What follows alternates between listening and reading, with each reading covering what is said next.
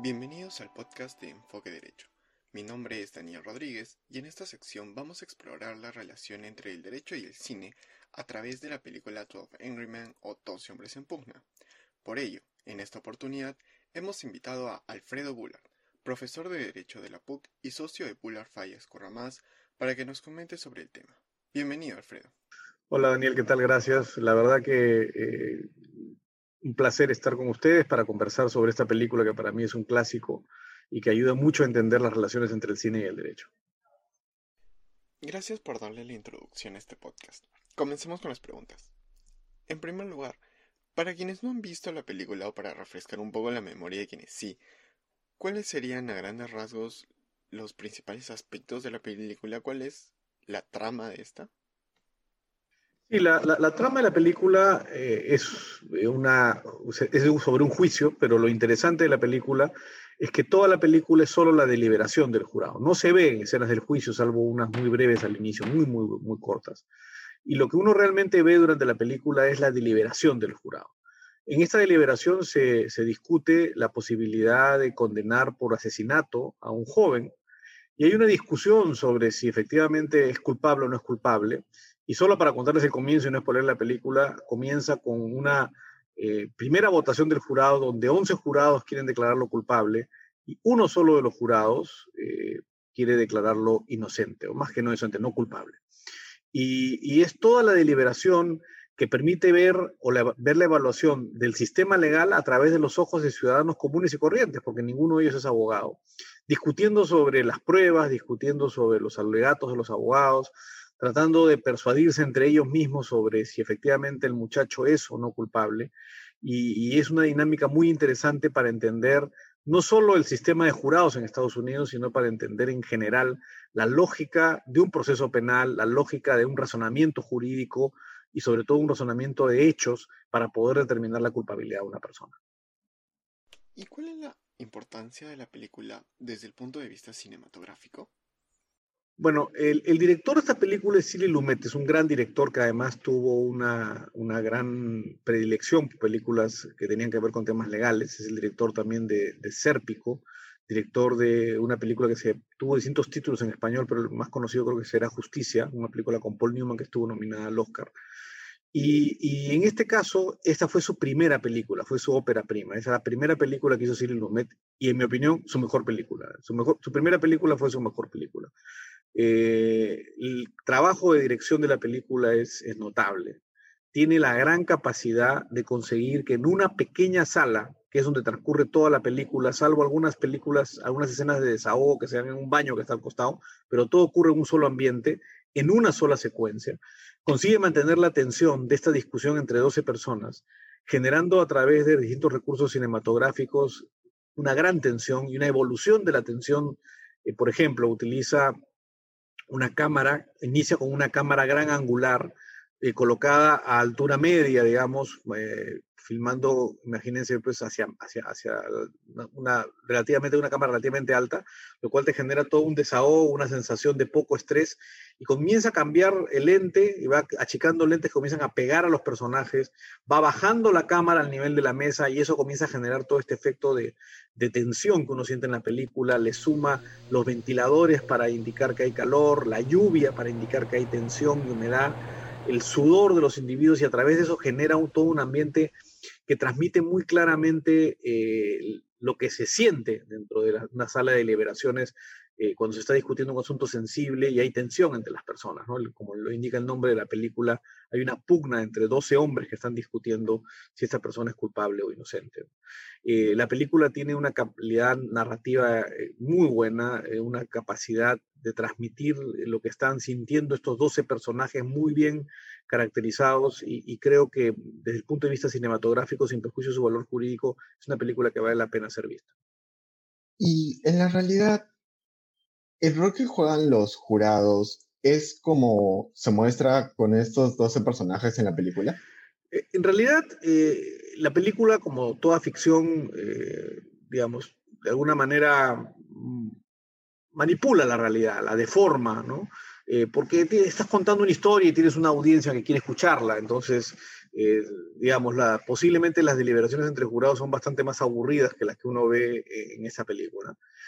Hay elementos importantes. La jueza Sotomayor de la Corte Suprema de Estados Unidos, hablando en un foro sobre precisamente esta película, decía que es una de las películas que ella la motivó a ser jueza, a, ser abogada y luego jueza, eh, porque ve esta discusión y este conflicto que se produce entre, de alguna manera, la presunción de inocencia y, la necesidad de hacer justicia, ¿no?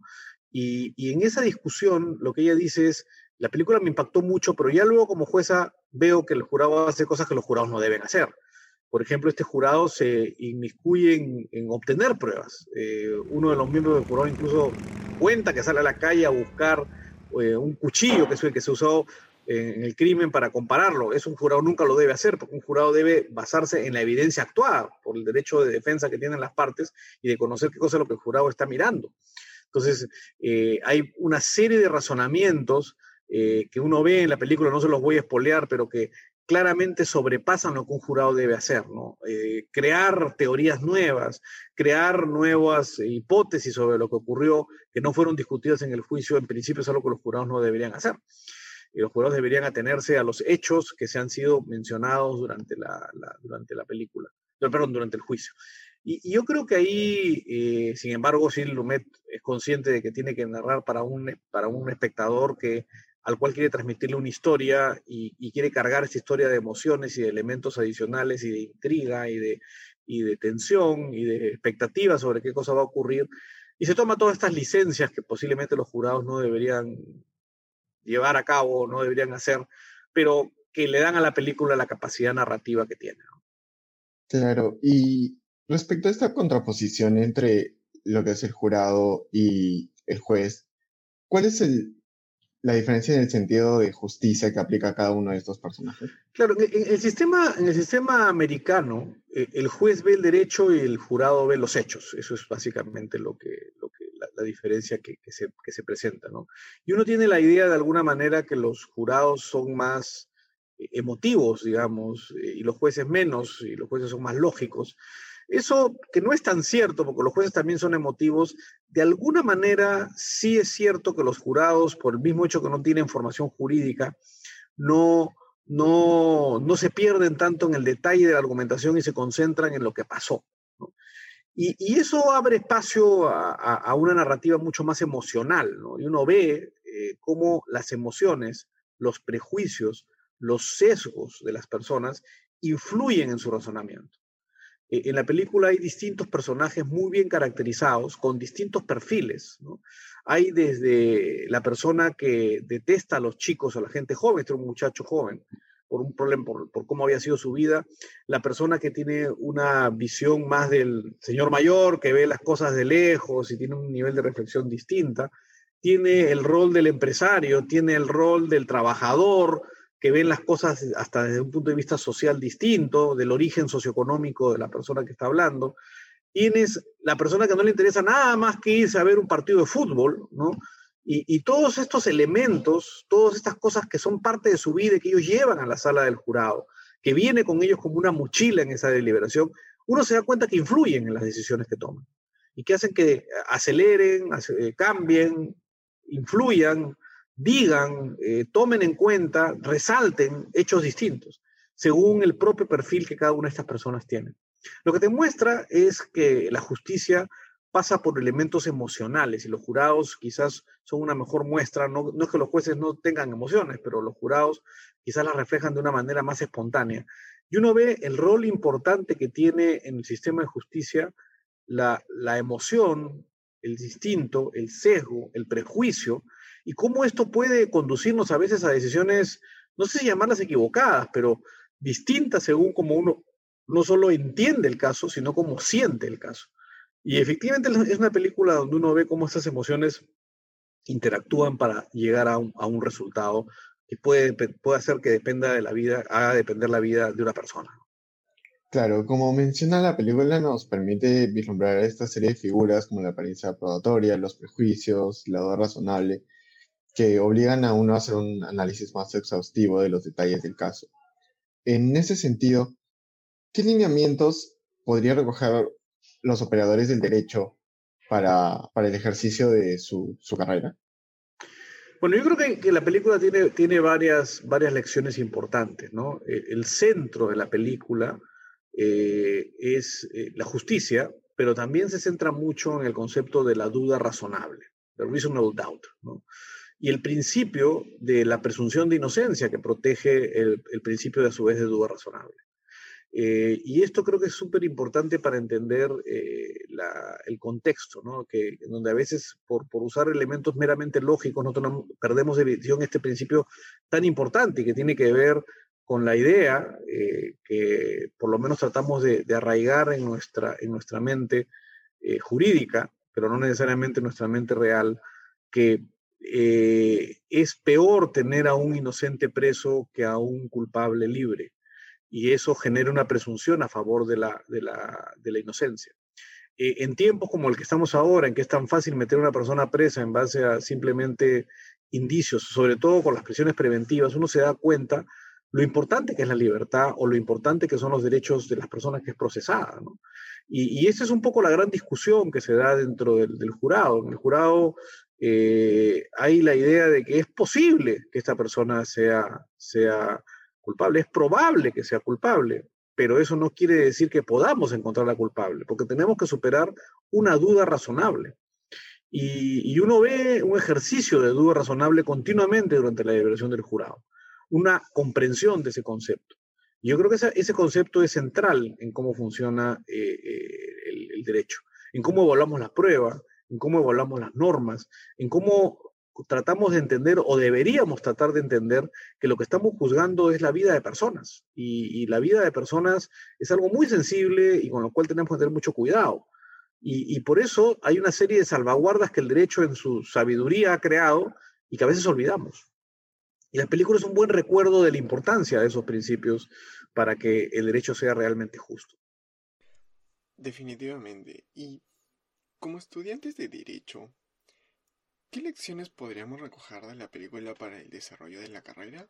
Eh, ¿La recomendaría? Bueno, sin duda. Yo creo que es una película, de las películas jurídicas es una de mis favoritas. Eh, ya por ese solo hecho creo que es, es, es, es, importante verla.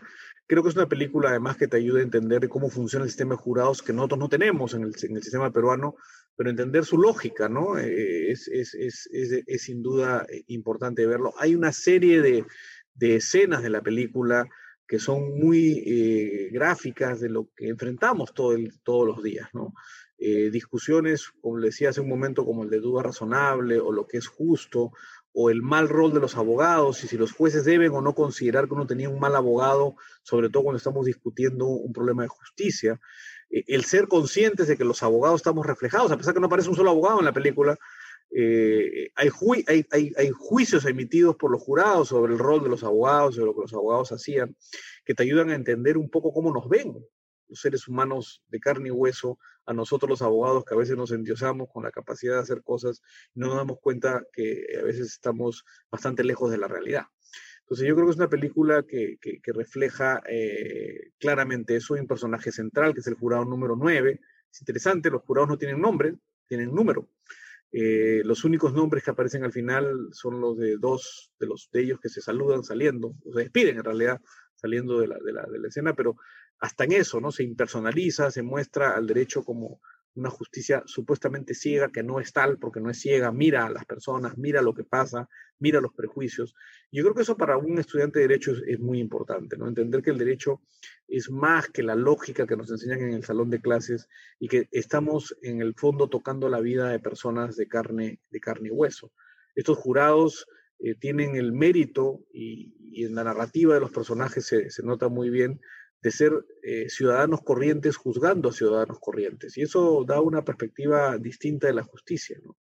Eh, yo creo que, que el sistema eh, de jurados nos ayuda a entender, no necesariamente porque tengamos que adoptarlo, pero sí que nos ayuda a entender lo importante que es en la justicia considerar otros elementos, considerar los prejuicios de los jueces, porque estos jurados tienen prejuicios. ¿no? El que tuvo mala relación con su hijo tiende en la atención a querer juzgar eh, de mala manera al muchacho que está viendo al frente, ve a su hijo reflejado ahí.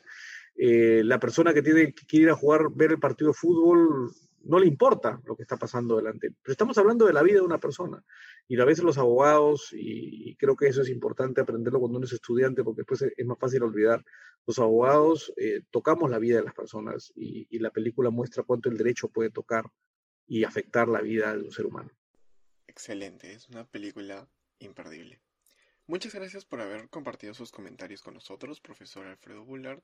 Ha sido un honor contar con su participación en este episodio. Si desea, puede brindar algunas palabras de despedida. Sí, bueno, muchas gracias. Eh, agradezco y felicito el interés en usar el cine como forma de, explicar el derecho y creo que este es un excelente ejemplo de esta película para, que, para entender cómo el arte nos puede ayudar a entender mejor lo que hacemos todos los días, dándole una perspectiva más humana, pero a su vez y paradójicamente más real en medio de la ficción. Gracias a usted por colaborar con nosotros. Y también muchas gracias a todos nuestros oyentes por escuchar siempre el podcast de Enfoque Derecho. No se olviden de seguirnos en todas nuestras redes sociales y los esperamos en un nuevo episodio.